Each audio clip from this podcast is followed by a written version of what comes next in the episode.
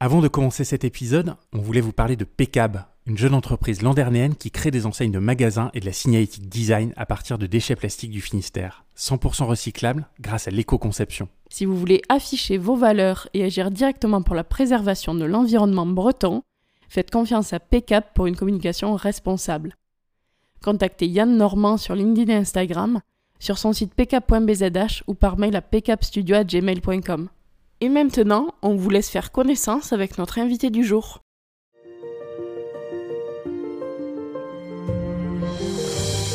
Bonjour à tous et bienvenue dans ce nouvel épisode de Plein Phare, le podcast business 100% breton. Nous sommes Mathilde et Yann, deux entrepreneurs brestois dont l'objectif est de mettre en lumière la Bretagne et son dynamisme économique. Dans cet épisode, nous vous invitons à découvrir Serge Apriou, le fondateur de Kengo, une plateforme de financement participatif breton. Vous connaissez peut-être déjà Ulule ou KissKissBankBank. Le principe est le même, mais uniquement en Bretagne. Depuis Brest, Kengo aide les porteurs de projets bretons à financer leurs projets grâce au crowdfunding. Sur cette plateforme, vous pouvez participer au financement de toutes sortes d'activités, ouverture de commerce, création de marques, projets culturels, festivals de musique, etc. En écoutant cette interview, vous découvrirez les coulisses de Kengo, le fonctionnement d'une plateforme de crowdfunding et comment déposer votre propre projet sur Kengo. Nous vous souhaitons une très bonne écoute.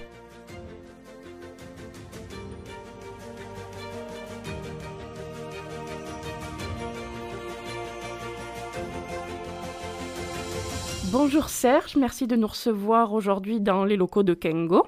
Pour nos auditeurs qui ne connaissent pas Kengo, est-ce que tu peux présenter la plateforme et son rôle? Alors Kengo est le nom d'une plateforme de financement participatif sur Internet, kengo.bzh, qui fait donc du financement participatif euh, en don avec ou sans contrepartie, puisqu'il y a plusieurs types de financement participatif. Et on a cette particularité de faire ce travail-là et de proposer cette solution-là aux Bretons uniquement sur les cinq départements bretons. Tu parlais de financement euh, participatif, en bon anglais euh, crowdfunding. Est-ce que tu peux euh, nous expliquer un petit peu plus en détail ce que c'est, nous donner une petite définition du crowdfunding ou du financement participatif, s'il te plaît? Alors le financement participatif consiste à, accueillir des porteurs de projets sur notre plateforme, de présenter leur projet et de soumettre ce projet aux internautes qui pourront, par le biais de dons, financer ces projets. Alors ça peut être des projets de type euh, associatif, entrepreneurial ou artistique.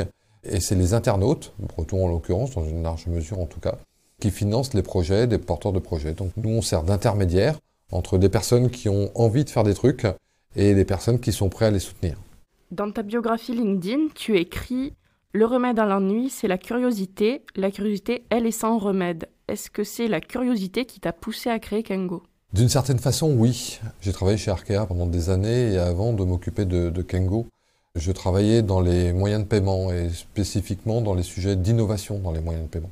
Et quand on fait de l'innovation dans les moyens de paiement, en fait, euh, c'est des solutions. Par exemple, si je pense au paiement sans contact, qui s'est beaucoup développé euh, dans le cadre de cette année Covid, c'est des produits qui sont conçus presque dix ans avant, en termes de réflexion, de travaux, tout ça. Donc c'est très long entre le moment où on conçoit le produit et le moment où le, consommateur ou le commerçant peut l'utiliser euh, dans le cadre de ces échanges. Donc en fait, faire de l'innovation dans les moyens de paiement, c'est aussi faire de la prospective, c'est se dire comment les gens vont consommer dans 10 ans, quelles seront leurs habitudes, quelles seront leurs leur manières de faire. Et dans ce cadre-là, en fait, donc on, travaille de façon très globale sur les évolutions euh, techniques, mais aussi euh, sociétales, qui sont à anticiper. Et c'est dans l'ensemble de ces réflexions-là euh, que j'ai été amené à travailler plus particulièrement sur l'économie collaborative, qui entre 2013, 2014, 2015 s'est pas mal développée en France avec pas mal de solutions. Je pense à Blablacar, je pense à d'autres comme ça. Et c'est dans ce cadre-là, en fait, qu'a germé l'idée euh, de créer une plateforme de financement participatif bretonne euh, soutenue par des acteurs bretons. Tu nous disais que euh, chez Arca, tu avais euh, travaillé sur de la prospective. Est-ce qu'il y a d'autres éléments du secteur bancaire que tu as pu mettre à profit au moment de, lancer Kengo? Bah, Dans les autres euh, éléments du secteur bancaire qu'on est amené à, à avoir à l'esprit, c'est qu'on travaille dans le secteur bancaire pour tous les publics, mais vraiment tous les publics. Et à ce titre, on voit aussi en quoi le secteur bancaire peut répondre à un certain nombre de problématiques et puis d'autres auxquelles il ne répond pas. Et clairement, sur un certain nombre d'aspects, le secteur bancaire n'accompagne pas euh, tous les projets d'un point de vue financier. L'argent n'est pas forcément disponible pour tous les projets que les gens ont en tête.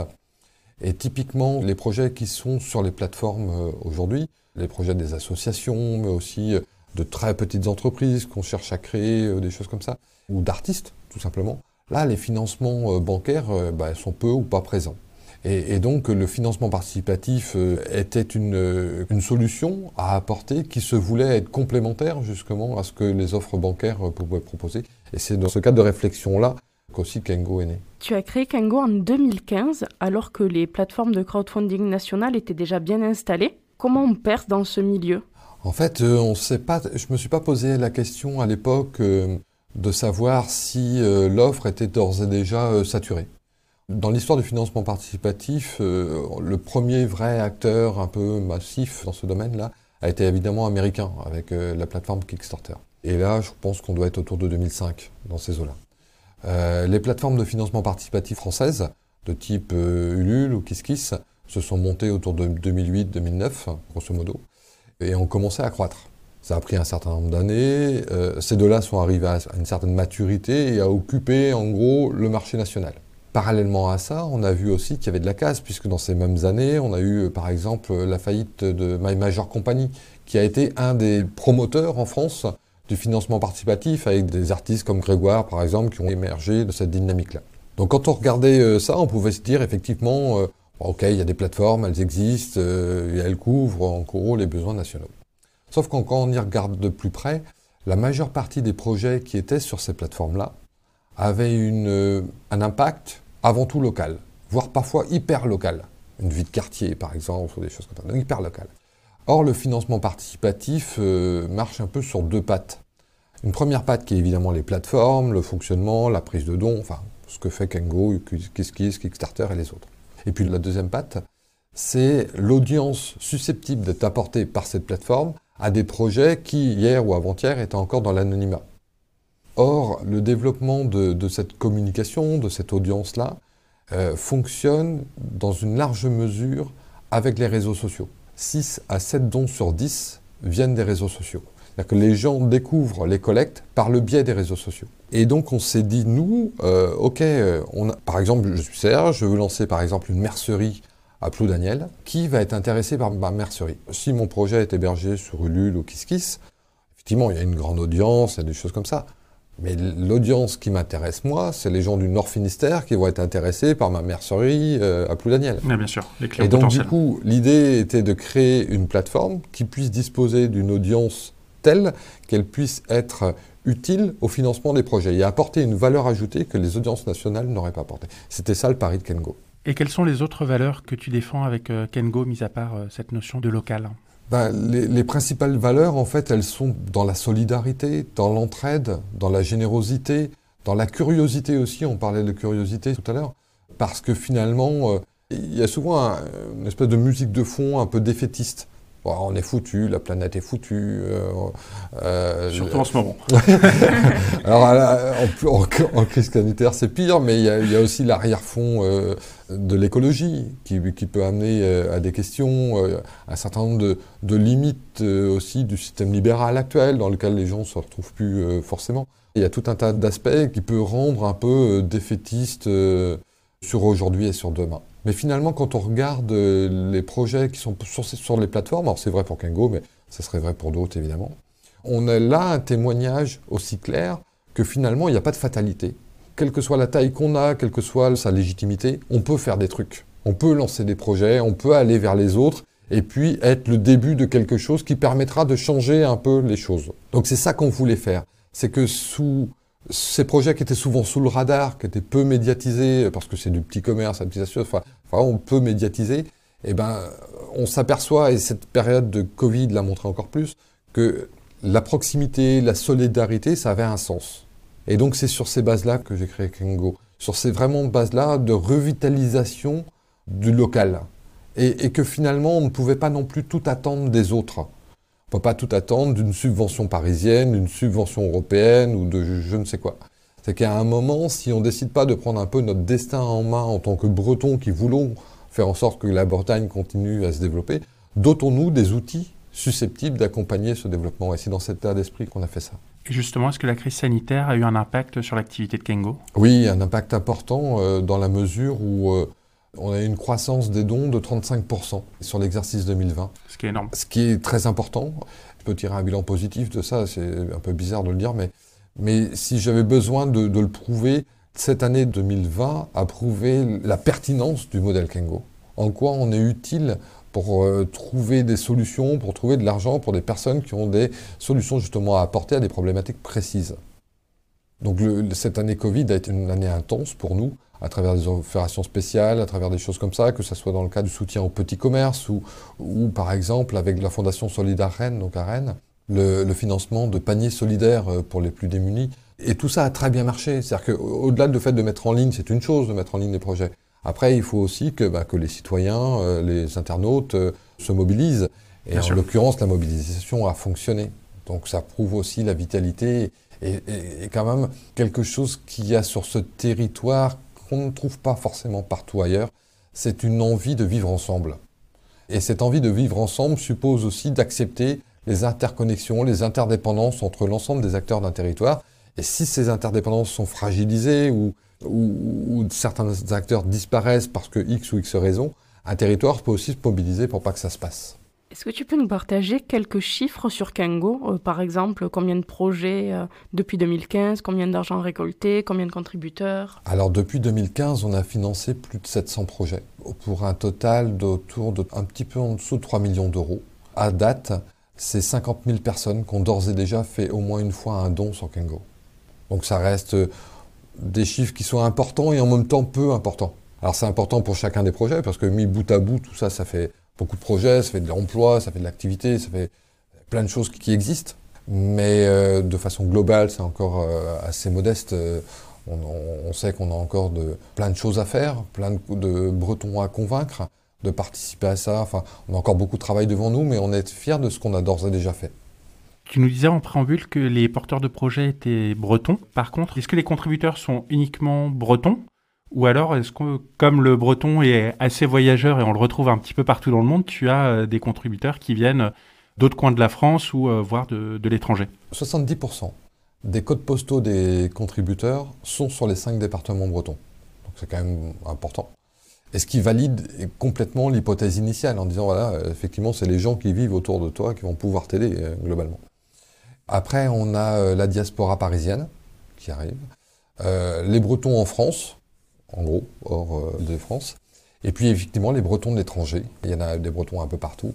Donc on a régulièrement des, dons d'Asie ou d'Amérique euh, ou d'un peu partout euh, qui viennent soutenir un projet ici en Bretagne, quel qu'il soit. Et ça représente quelle part, ça à peu près, sur les 30% restants? Alors en gros, on va dire 3-4%. Quel est le type de projet que vous soutenez sur Kango Alors d'abord, les conditions d'acceptabilité des projets sont assez larges. C'est-à-dire que pour qu'un projet soit validé sur Kengo, il doit être breton ou participer au développement de la Bretagne.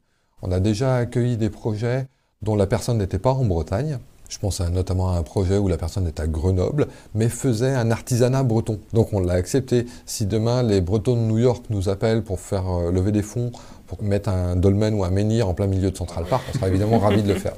Euh, donc voilà, donc il faut qu'il ait cette connotation bretonne ou de participer au développement de la Bretagne d'une manière ou d'une autre. Après, il faut qu'il soit légal. C'est une question qui peut paraître un peu anodine comme ça, mais comme on reçoit vraiment des projets de toute nature, euh, il y a des fois des choses qui sont un petit peu aux limites de, la légalité. Il faut qu'il y ait un intérêt collectif. Nous, on ne finance pas euh, les fêtes de fin d'année, les pots de départ, euh, les vacances. voilà, on, finance des trucs qui ont un intérêt collectif pour la collectivité.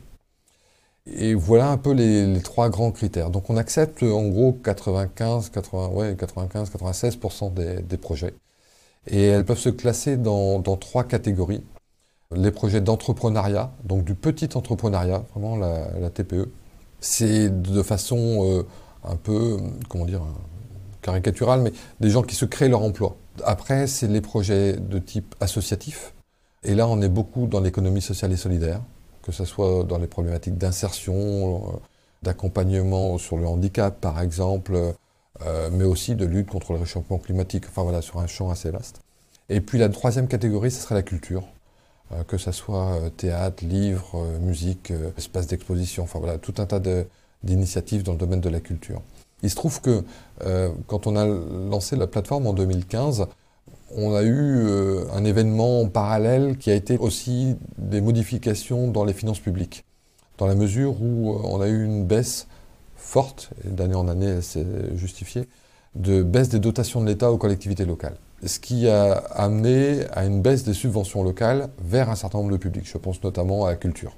Et donc du coup, notre solution euh, s'est retrouvée euh, comme étant une alternative parmi d'autres, hein, c'est vraiment pas la seule, une alternative parmi d'autres qui a permis de compenser cette baisse des dotations et de créer aussi un rapport aussi particulier entre, ou du moins renouvelé, entre les associations et leur territoire. Beaucoup d'associations fonctionnaient en fait, euh, ils avaient des subventions annuelles et une fois qu'ils avaient des subventions, bah, ils faisaient les projets.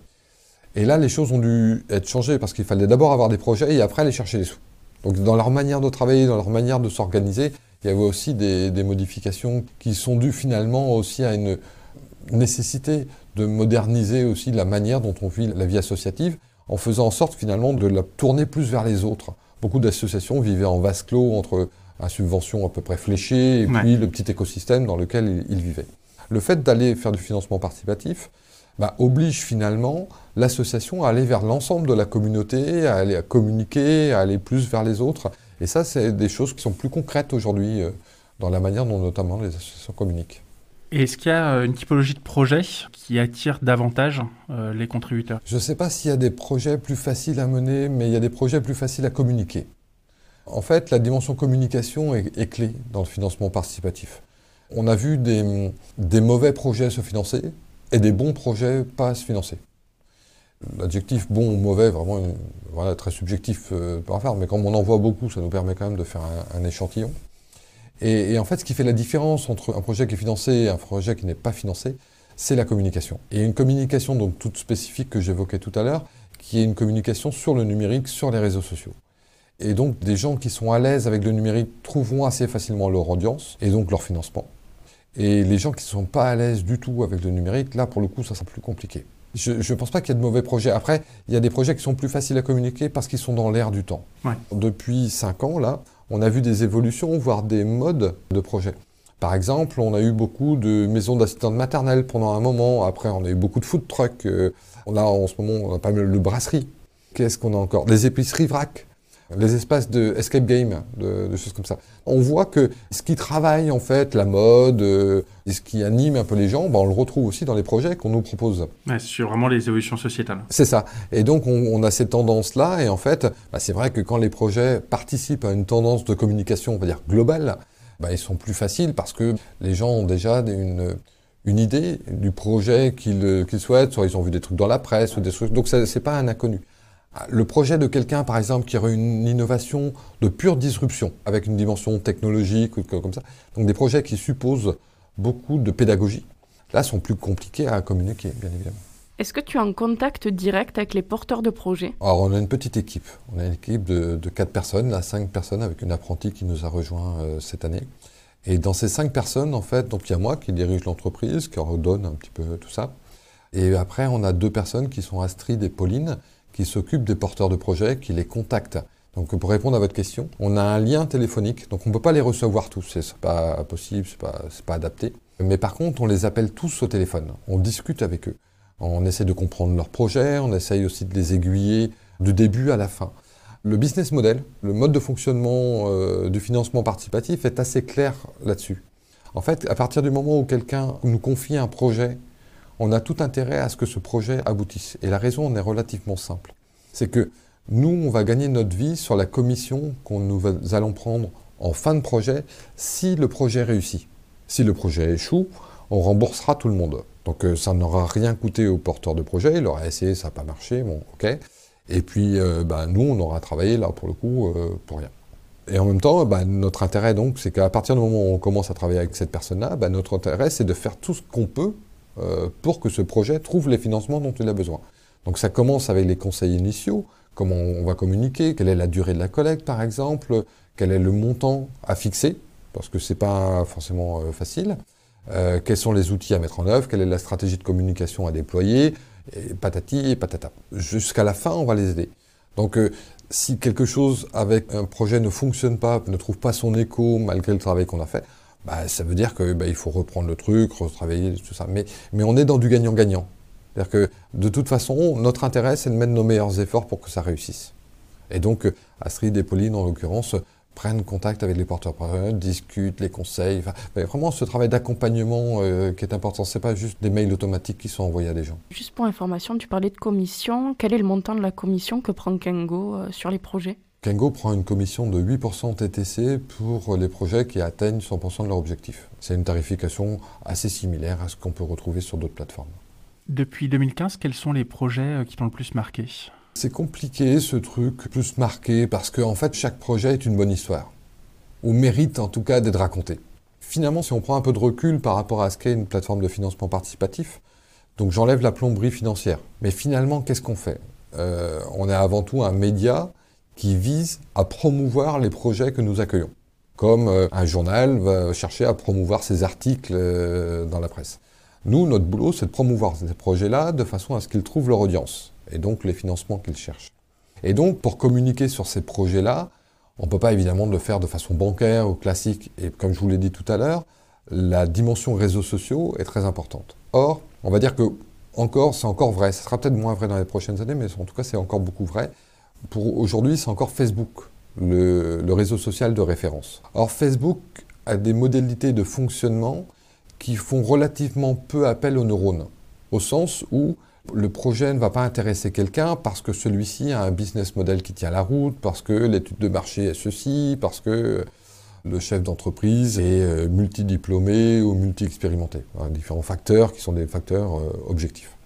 Facebook va vous demander, quand vous êtes soumis à une information, un poste, quel est le sentiment ressenti à l'occasion de ce poste? On a le droit d'être euh, en colère, on a le droit d'être gay, on a le droit d'être triste, on a le droit de... Voilà, on va émettre des sentiments.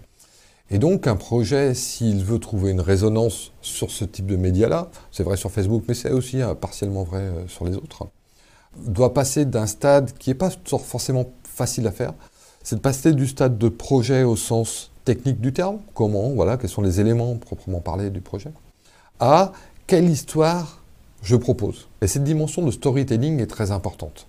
Et le porteur de projet, finalement, doit prendre son projet, prendre énormément de recul sur son projet, éventuellement sur lui, pour se dire, au fait, je raconte quoi? Qu'est-ce que je vais raconter comme truc? Et c'est euh, cette phase de, raconter une histoire qui va susciter des émotions. Les dons se font donc peu euh, sur la base d'une réflexion, comme on le ferait par exemple dans le choix d'un produit financier, mais sur la base de l'empathie. Et il y a grosso modo deux organes qui sont mobilisés, le cœur et les tripes. Les gens euh, donnent parce qu'ils rentrent en affection sur une dynamique, où le porteur de projet couvre un spectre ou lance quelque chose qui lui tient à cœur, on partage une passion commune et je te donne un coup de main. Et puis il y a une deuxième catégorie de porteurs de projet qui, eux, vont chercher à résoudre des problèmes. Problème, une injustice, quelque chose comme ça. Et dans ce cas-là, euh, va partager un constat, il va proposer une solution. Les internautes, dans ce cas-là, vont, si toutefois ils partagent le constat, effectivement, c'est un problème, c'est scandaleux, ça ne devrait pas exister, on devrait faire autrement, patati patata, vont regarder le TIV, dire, voilà, moi je propose une solution. Et bien finalement, en, en donnant de l'argent à cette personne, à cette euh, association qui souhaite résoudre quelque chose, participe par lui-même, par, par euh, procuration d'une certaine façon, à améliorer les choses pour tous. voilà un peu les. Si on regarde un peu, si on décortique un peu le, le fond de pourquoi on donne, il y a ces choses-là. On donne avec le cœur ou on donne avec les tripes. Or, les réseaux sociaux véhiculent très bien les émotions positives comme les émotions négatives, peut-être même parfois mieux les émotions euh, négatives mais en tout cas, elles sont des moteurs de l'action. Et c'est ces actions-là, en fait, que nous cherchons à, déclencher en ayant non seulement notre euh, plateforme Kengo, bien évidemment, mais aussi on a un compte Facebook qui a plus de 100 000 abonnés. Et, en fait, l'articulation entre la plateforme Kengo et ses réseaux sociaux permet justement de proposer des projets à une large audience qui va les trouver sympas ou pas sympas, euh, répondant à une problématique, pas à une problématique, enfin voilà, sur lesquels on pourra rentrer ou pas en empathie. Qu'est-ce qui est proposé comme contrepartie? Est-ce qu'il y a des contreparties euh, classiques comme des produits euh, proposés par l'artisan ou est-ce qu'il y a des contreparties plus originales? En fait, les contreparties sont liées vraiment à la nature du projet.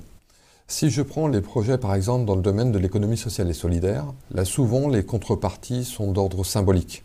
Pour les plus petites, les plus petits dons, c'est souvent un merci sur la page Facebook, mais ça peut être aussi un mur des donateurs dans le cadre d'un local qui a été ouvert, des choses comme ça. Quand on est dans la dans l'entrepreneuriat, là on est sur du don, mais qui est souvent associé aussi à de la prévente. Alors on va prévendre une prestation, par exemple, ou un objet qui est amené de toute façon à être produit à un moment donné. Dans les contreparties, on a ces deux trucs-là. Soit du symbolique, du don pur, ou euh, des contreparties qui sont là tout à fait tangibles, qui sont donc des services ou des produits en contrepartie du don.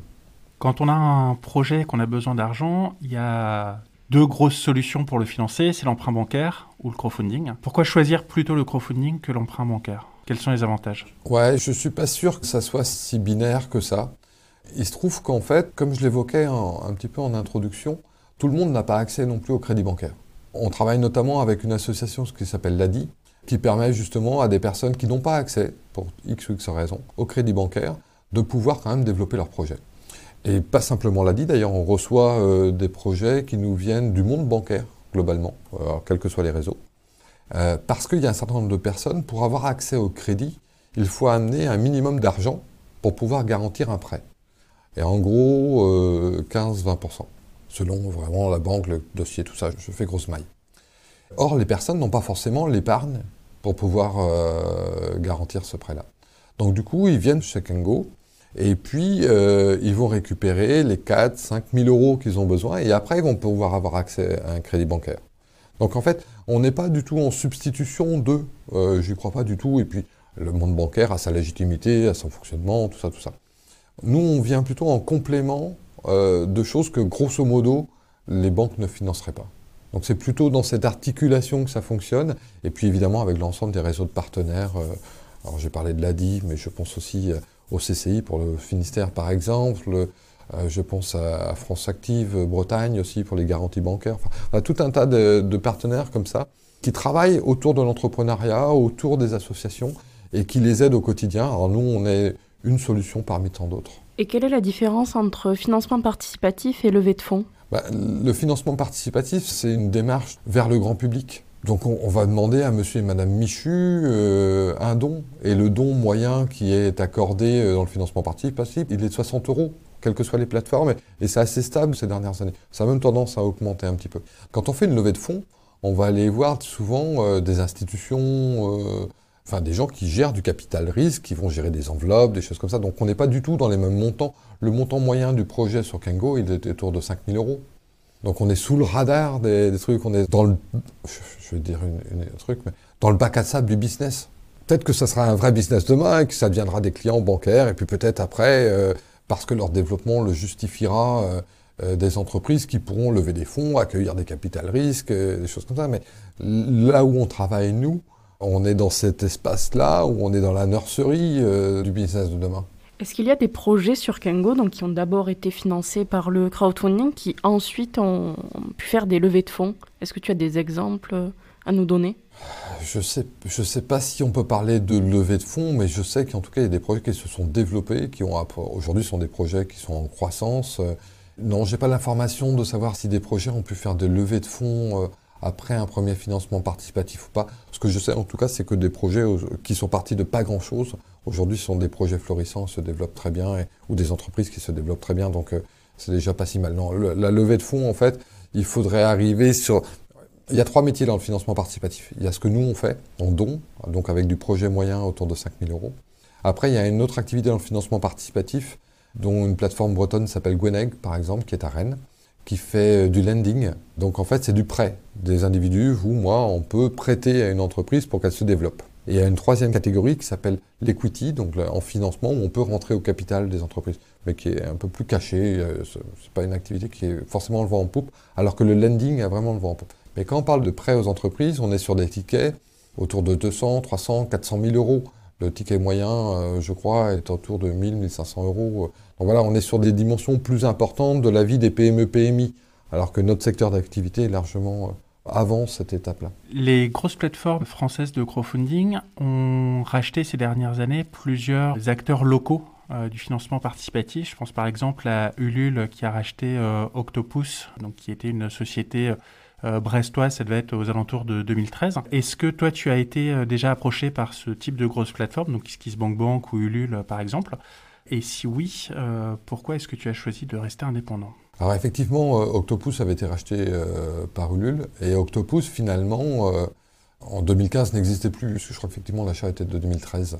Et je pense que dans l'idée de Ulule au départ, c'était effectivement de se dire voilà comment justement on peut trouver une articulation entre leur plateforme nationale, voire européenne aujourd'hui, et puis du financement local. Mais finalement, ça s'est pas goupillé, ça s'est pas fait, ça s'est pas décliné. Euh, Nous, on n'a pas été approchés par d'autres euh, investisseurs pour une raison simple, euh, c'est que notre investisseur, nous, de référence, est le groupe Crédit Mutuel Arkea. Et donc, du coup, on n'avait pas besoin. Et puis, je pense pas que, compte tenu de la spécificité de notre zone d'influence, entre guillemets, donc des cinq départements bretons, ça intéressait spécialement un national d'aller truster ça. Il y a des Bretons qui vont sur Ulule ou KissKiss financer leur projet, ce qui est tout à fait normal. Comme je disais tout à l'heure, la, plateforme est bonne à peu qu'elle apporte l'audience que l'on attend. Donc, si un porteur de projet a une audience nationale, il a peut-être raison d'aller sur Ulule ou KissKiss pour essayer de développer euh, en dehors de son écosystème de base, ou éventuellement Kickstarter, pour quelqu'un qui a une dimension internationale ou qu'il faudrait le prendre. Nous, dans notre écosystème, on, essaie d'avoir une approche cohérente entre les projets qui sont soumis et l'audience dont on dispose. Et justement, est-ce qu'il y a des porteurs de projets qui mixent les deux approches, c'est-à-dire qui vont aller plutôt sur Kengo pour cibler la cible locale, euh, mais en parallèle sur des plateformes euh, nationales si le projet est un petit peu plus étendu et peut toucher euh, d'autres départements français. Absolument. Moi, j'ai un exemple en tête d'une start-up qui est Combat Coq. Vous savez, c'est un jeu de société, un peu en mode trivial poursuite, qui avait lancé un truc qui avait super bien marché. Il l'avait lancé sur Ulule au départ. Deux, trois années plus tard, ils sont revenus chez nous parce qu'ils avaient fait une déclinaison bretonne de leur boîte de jeu. Donc là, on voit bien la cohérence en fait d'approche entre le national et le local, et chacun a son rôle à jouer. Est-ce qu'être présent sur Kengo euh, peut jouer comme euh, argument marketing pour une cible locale? Ah oui, je pense. Alors je pense que ce n'était pas vrai évidemment en 2015 ou 2016 quand on s'est lancé. Mais aujourd'hui, le fait d'être présent sur Kengo, alors c'est dur de parler pour le compte des autres, de ce que les autres peuvent bien ressentir de nous ou penser de nous, mais j'ai l'impression que notre image avec le temps s'est consolidée. Euh, la marque Kengo existe, la plateforme Kengo existe, et en fait, on a essayé depuis toutes ces années de, faire un travail sérieux, continu, vraiment euh, euh, presque paysan au sens dans l'approche. On avance doucement, on fabrique, on pose, et puis chaque année on s'est amélioré, et puis on essaie de faire en sorte que ce qu'on dit, ce qu'on raconte, comment on le raconte, il y a une certaine filiation dans tout ça. Enfin, on n'a pas pivoté 50 fois dans ce qu'on avait envie de dire. Donc on a essayé, je pense qu'aujourd'hui on a une image d'une boîte sérieuse, d'une marque sérieuse. Et donc, du coup, quand les projets viennent sur Kengo, bah, ils disposent euh, un peu de notre euh, audience et d'éventuelles qualités qu'on pourrait nous prêter, évidemment. Si on a un projet, concrètement, comment on fait pour le déposer sur euh, Kengo? Oh, C'est très simple. Il y a un bouton en haut à gauche, à côté du logo, qui est soumettre son projet, donc, ou lancer son projet. on clique dessus, on remplit un petit formulaire avec un petit résumé de son projet. alors, c'est deux, trois lignes, hein, c'est juste pour qu'on comprenne à peu près de quoi il parle. Et en fonction de ça, eh ben, nous, on va recevoir ce projet, on va contacter le porteur de projet pour plus discuter avec lui euh, de ses attentes, de ce qu'il souhaite, tout ça.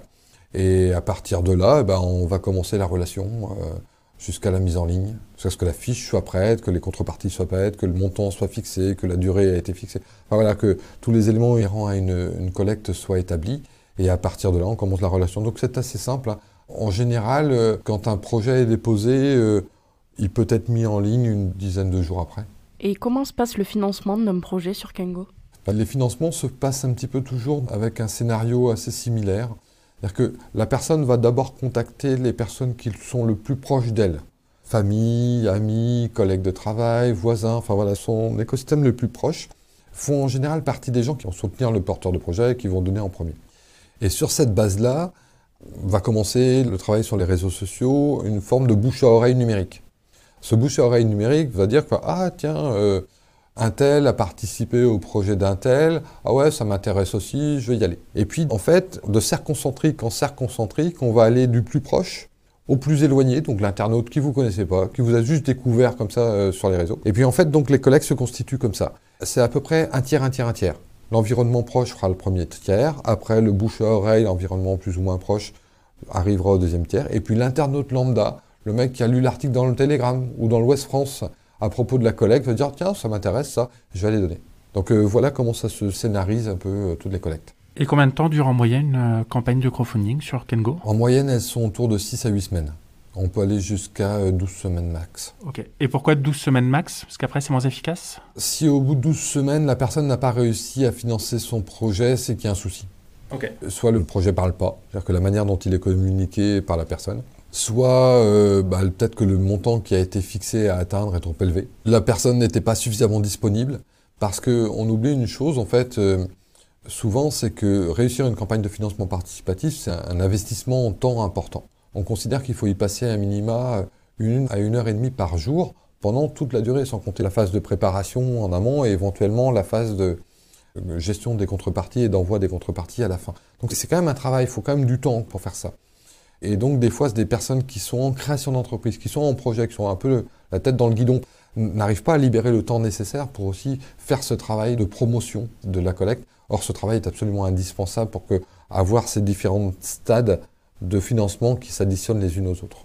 Est-ce que tu as des conseils à donner aux porteurs de projets qui souhaitent lancer un financement participatif? Comment on réussit sa campagne? On réussit sa campagne sur la base d'une communauté existante. Quelqu'un qui ne serait pas sur les réseaux sociaux, qui n'a pas de réseau, qui n'est pas dans le monde associatif, en gros qui est connu de presque personne, s'il veut lancer une collecte de financement participatif, son premier travail, c'est de constituer une communauté. Il est relativement simple aujourd'hui sur la base d'une page Facebook, de se constituer une communauté. Et à partir de là, d'agréger des personnes qui seront un premier noyau permettant un éventuel bouche-oreille derrière. Donc s'il y avait un conseil à apporter, quel que soit le porteur de projet, c'est de constituer cette communauté-là, de la faire vivre, de la faire monter, de façon à ce que le jour où le financement participatif se déclenche, il puisse parler déjà à plus d'une personne. Parce que sinon, ça ne fonctionne juste pas.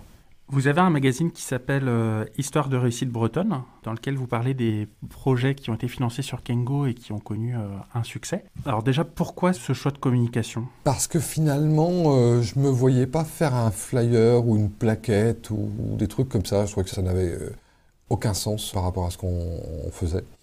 Et comme je vous le disais tout à l'heure, finalement, tous les jours, on raconte des histoires. Et on est encore dans un univers numérique. Alors ça peut paraître tout à fait banal aujourd'hui, mais euh, en 2015, ça l'était déjà moins. Et, je pense que pour tout un tas de personnes, l'environnement Internet est encore un problème. Quand on regarde euh, les statistiques des Maïus Connect, par exemple, euh, l'électronisme, c'est quand même 15 à 20% des gens pour qui Internet, c'est un truc compliqué. Envoyer un mail, c'est un truc plutôt compliqué. Euh, et je ne vous parle pas dans ce cas-là de préparer sa fiche, de travailler des images, de préparer une vidéo, de faire tout ce qu'il faudrait faire pour que ça fonctionne. Donc du coup, comme justement notre principal créneau de communication justement était les réseaux sociaux, ça on l'a fait, on continue à le faire et on va continuer, je voulais aussi créer un support qui permette à tout à chacun, qui nous connaît sur les réseaux ou pas, ben, d'avoir par l'exemple la manière dont pouvait se mobiliser Kengo. On a deux exemplaires, on en a fait un en 2018 et un en 2019, et on a essayé de trouver des exemples divers qui pouvaient dire, tiens, on peut faire ça. On peut lancer euh, un élevage de chèvres. Euh, on peut euh, financer un bateau de pêche. On peut ouvrir un gîte. On peut lancer une expo photo. On peut traverser l'Atlantique à la rame. voilà, on peut faire des trucs. Et donc, par l'exemple de ces histoires-là, montrer comment on peut y arriver, je pense que c'était plus malin que de le faire juste par une description fonctionnelle de ce qu'est le financement participatif. Montrer des exemples me paraissait plus pertinent. Donc ce magazine a été distribué dans des agences bancaires, mais aussi dans les petits commerces, les épiceries, les cinémas, les choses comme ça. Et il y a bien plus. Et donc on s'est dit que c'était pas une si mauvaise idée que ça. Et puis comme je vous disais, on a un média qui a pour vocation à raconter des histoires. C'était une façon aussi de matérialiser cet axe-là que de faire ce magazine avec des histoires. Pourquoi est-ce qu'il n'y a pas eu de magazine depuis 2019 Eh bien, c'est très simple, c'est à cause du Covid. C'est parce que en fait, euh, on a fait en 2019 et puis euh, pour nous c'est un support de communication aussi et comme je vous l'ai dit, il est distribué sur la voie publique, enfin dans les points de. Et quand on a vu que tout allait être fermé et durablement fermé, on s'est dit mais ça sert à quoi de faire un magazine si on peut pas euh, le distribuer? Et moi ça m'intéressait pas de faire un PDF qu'on mette en ligne sur ça. Ce que je voulais c'est que ça touche les gens dans la rue, enfin au quotidien, qu'on montre aussi qu'il y a des passerelles entre le numérique et la vie quotidienne. Et là le magazine l'illustre bien. Donc du coup, on n'en a pas fait en 2020. Et à vrai dire, euh, compte tenu de la faible visibilité que nous avons aujourd'hui, Je suis même pas sûr qu'on en ait un sur 2021 parce que si on n'a pas une réouverture rapide, bah, ça sert à rien de faire un magazine qu'on ne pourra pas distribuer. Donc, que je peux vous assurer, c'est que quoi qu'il arrive en 2021, et je ne sais pas encore exactement ce qui va se passer, mais il y en aura un autre en 2022, ça c'est sûr. Et mis à part ce magazine, vous valorisez aussi les projets, les porteurs de projets sur euh, vos réseaux sociaux. Alors j'imagine que c'est un moyen pour les porteurs de projets d'atteindre aussi plus facilement le montant de leur cagnotte puisque ça leur permet d'avoir une belle visibilité. Est-ce que c'est un service qui est euh, payant ou alors est-ce qu'il est gratuit et euh, bah, du coup c'est aussi tout bénéfice pour vous puisque vous vous rémunérez uniquement sur les projets qui sont 100% aboutis? Eh bien effectivement c'est ça, c'est gratuit. Enfin en tout cas pour le porteur de projet c'est absolument gratuit. Nous c'est ça notre boulot on va dire. Il évidemment, il y a la gestion des flux financiers et tout ça, ça correspond à une problématique. Mais notre vrai boulot euh, consiste à promouvoir les projets de façon à ce qu'ils trouvent leur financement. Et c'est là toute la différence qu'il y a, par exemple, entre du financement participatif à la mode Kengo et de la cagnotte à la mode Litchi. Les deux existent hein, et correspondent à des besoins différents. Mais ouvrez une cagnotte Litchi pour le même sujet qu'un sujet Kengo, par exemple. J'ouvre un gîte. Dans un cas, vous allez envoyer un mail avec une URL aux gens que vous connaissez, et puis ils vont cliquer dessus, ils vont donner.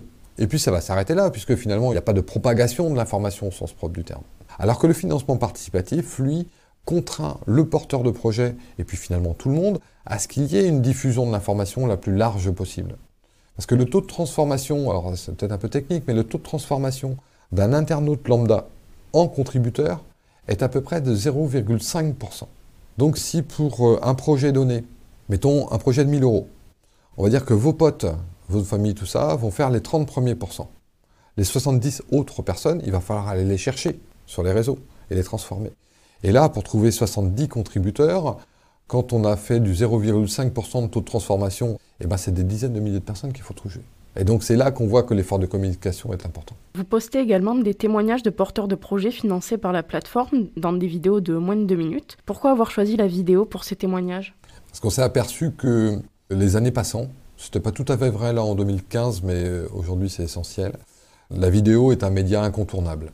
Et il est incontournable parce que les différents réseaux, que ce soit euh, YouTube, Facebook, Twitter, Instagram et j'en passe, se battent tous sur ce média-là et uniquement ce média-là. Donc du coup, un post qui dispose d'une vidéo sera déjà plus promu qu'un post qui n'a pas de vidéo. Que la vidéo euh, est rentrée dans les usages de tout le monde à travers les stories, choses comme ça. Et aujourd'hui, faire une vidéo suppose juste d'avoir un smartphone en main. On n'a rien besoin d'autre en termes de technologie. Donc tout le monde peut le faire. Après, il faut avoir l'idée. Alors évidemment, si vous faites un plan fixe et vous parlez comme ça, euh, ça sera plus ou moins convaincant, mais il y a des gens qui ont eu euh, plein d'idées, plein d'humour, plein de voilà, qui, font des choses très chouettes. Mais il y a quand même un point qui est quand même important à travers les vidéos, c'est que dans le monde désincarné euh, du numérique, le fait de voir une personne, même en plan fixe, qui va dire voilà, je m'appelle machin, j'ai envie de faire ça, j'ai fait ceci, j'ai fait cela, et à partir de ce constat-là, j'ai eu envie de faire, voilà, qui va vous raconter son histoire, et eh bien déjà, il va se créer un lien. Il va se créer quelque chose entre cette personne qui vous parle, là, droit dans les yeux, en plan fixe, et vous qui êtes chez vous et qui l'écoutez. Et cette relation-là est le début de la connexion qui peut se faire entre un porteur de projet et un contributeur. Depuis 2019, tu es membre du conseil d'administration de Femmes de Bretagne. Pourquoi t'investir dans un réseau féminin? Ah, c'est une partie de là-dedans qui est un peu un concours de circonstances parce que j'ai été amené euh, à rencontrer euh, Marie-Éloi, qui est la, fondatrice de Femmes de Bretagne. Et du coup, on s'est tenu au courant. Euh, alors maintenant, elle a créé Bouge ta boîte, elle a créé Femmes des territoires, qui est un peu la déclinaison de, Femmes de Bretagne au national. Marie a, pris des fonctions plutôt nationales, donc c'est une personne qui s'appelle Elena, aujourd'hui la présidente de Femmes de Bretagne. Et en fait, donc j'ai rejoint cette équipe-là parce que il se trouve que j'avais donné un coup de main sur des aspects numériques, création de sites web, euh, des choses comme ça. Et euh, du coup, je pouvais être euh, utile ou complémentaire à ça. Et donc voilà pourquoi je suis rentré dans le conseil d'administration. Et, en ce qui me concerne moi, je suis très attaché à cette dimension de, l'émancipation féminine. Je ne sais pas comment le dire autrement, enfin, c'est peut-être un peu pompeux là comme ça, mais euh, il y, a beaucoup d'injustices. Alors, on en parle beaucoup depuis 2-3 ans. Enfin, MeToo, tout ça a créé euh, comme ça une espèce de prise de conscience euh, collective, du coup, qu'il y avait un problème dans la manière dont on gérait les femmes, au sens sociétal du terme. Et quand je dis les femmes, c'est la femme, même avec un grand F. Finalement, en, omettant complètement qu'il y avait dans notre organisation sociale une foultitude d'angles morts dans laquelle la, femme était rangée. il y avait une invisibilité des femmes.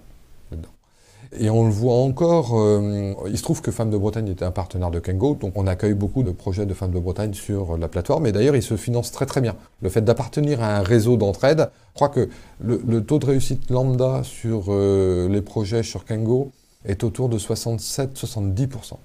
Les taux de réussite des porteuses de projets de Femmes de Bretagne sur Kengo est supérieur, je crois, à 90%. Donc voilà l'intérêt du réseau, l'intérêt de la communauté, comme on, l'évoquait précédemment. Et donc ce, cette sensibilité spécifique à faire en sorte que les femmes puissent dépasser les a priori, mais aussi les clichés. J'ai eu un exemple il n'y a pas très longtemps où une femme va chez son banquier, euh, a un projet et, demande des sous pour pouvoir euh, avoir accès à un crédit, pour pouvoir euh, faire son projet. Et puis le banquier lui demande, au fait, il fait quoi votre mari? Comme si on demandait à un mec, au fait, elle fait quoi votre femme? Bienvenue en 2021. Voilà. et il y a plein de choses comme ça. Il y a quand même des spécificités euh, qui sont des non-dits. Et finalement, maintenant qu'on nous le dit, ah, ça nous choque. Mais euh, je vous aurais raconté la même anecdote euh, il y a dix ans. Bah ouais, ok, il a demandé sur son mari parce qu'il cherche. Voilà. Alors qu'aujourd'hui, même la question est choquante. Même le fait qu'il ait pensé à poser la question est choquante. Donc on voit bien que notre sensibilité collective évolue et évolue plutôt dans le bon sens. Mais je suis convaincu qu'on a encore une foultitude d'angles morts à lever.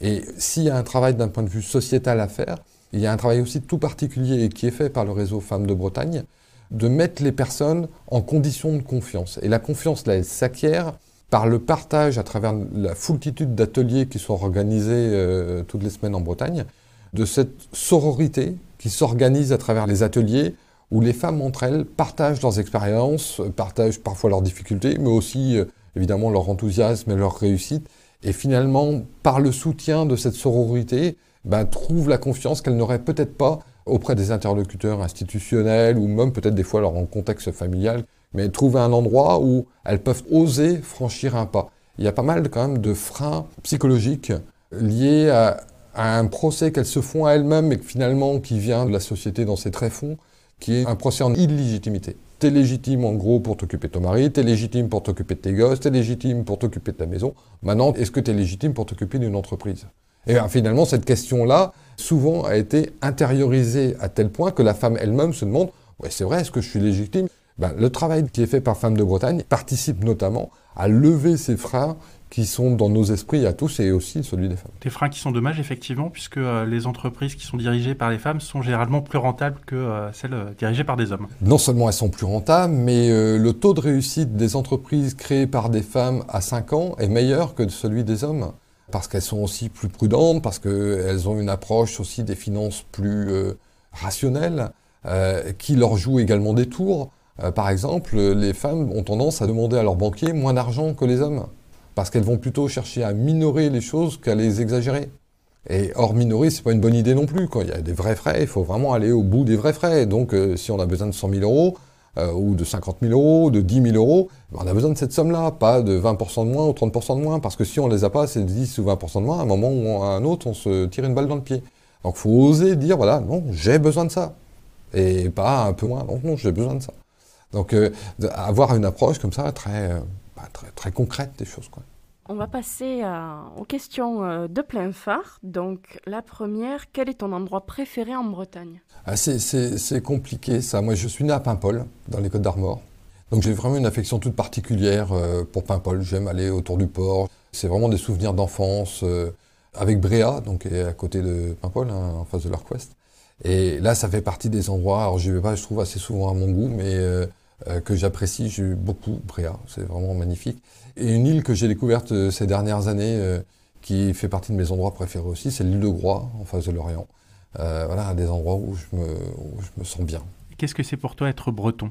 Être breton, alors ça c'est franchement une question compliquée. On est d'accord. C'est même, ça fait même partie des débats très actuels aujourd'hui, notamment quand on, on voit les, les, débats, notamment institutionnels, autour du rattachement de la Loire-Atlantique euh, à la Bretagne administrative. Je pense qu'il n'y a pas une réponse toute faite.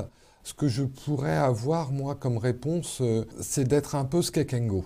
C'est-à-dire qu'on a une vraie préoccupation de qui on est et un respect de qui on est. Si possible, même avoir un peu de connaissance de qui on est. Parce que finalement, quand on demande aux Bretons lambda autour de soi, et je ne parle même pas de la langue bretonne, hein, les locuteurs euh, sont de moins en moins nombreux du fait de la pyramide des âges, et on voit bien que le renouvellement des locuteurs, c'est pas évident.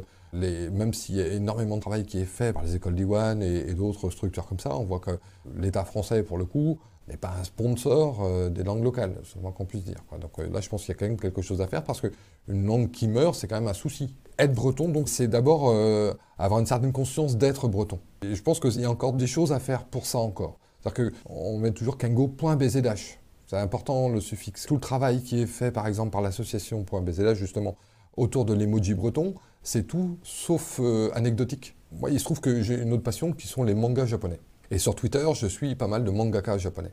Et en fait, il suffit de cliquer sur un bouton et j'ai la traduction euh, des kanji japonais en français. Et donc, moi, si je réponds en français à ce mangaka, lui, il appuiera sur le même bouton de l'autre côté et ça va être traduit du français vers le japonais. Donc, moi, français, qui ne parle pas un mot de japonais, je peux discuter avec quelqu'un sur Twitter qui est japonais et qui ne parle pas un mot de français. Malheureusement, la langue bretonne n'a pas encore été portée de cette façon-là.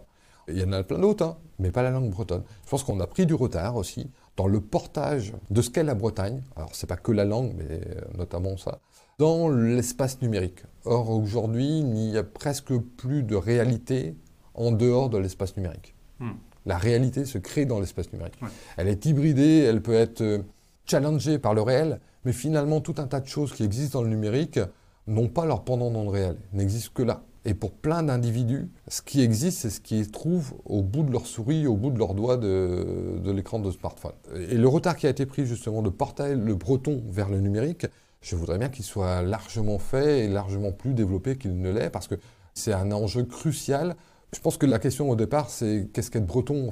Je pense que la génération de mes parents, de mes grands-parents, ne se posait pas la question. Ils sont nés bretons, ils sont morts bretons, euh, ils étaient locuteurs ou pas locuteurs, mais voilà, ils étaient comme ça.